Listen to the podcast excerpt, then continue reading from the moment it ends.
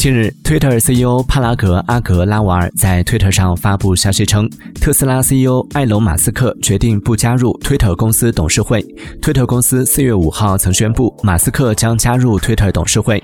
同一天，马斯克更新披露持有 Twitter 百分之九点一股份，自任 Twitter 积极投资者，并成为 Twitter 最大股东。Twitter CEO 帕拉格阿格拉瓦尔称，相信这是最好的结果，无论股东是否在我们的董事会，我们都已经并将。将永远听取他们的宝贵意见。艾龙是我们的最大股东，我们将继续接受他的意见。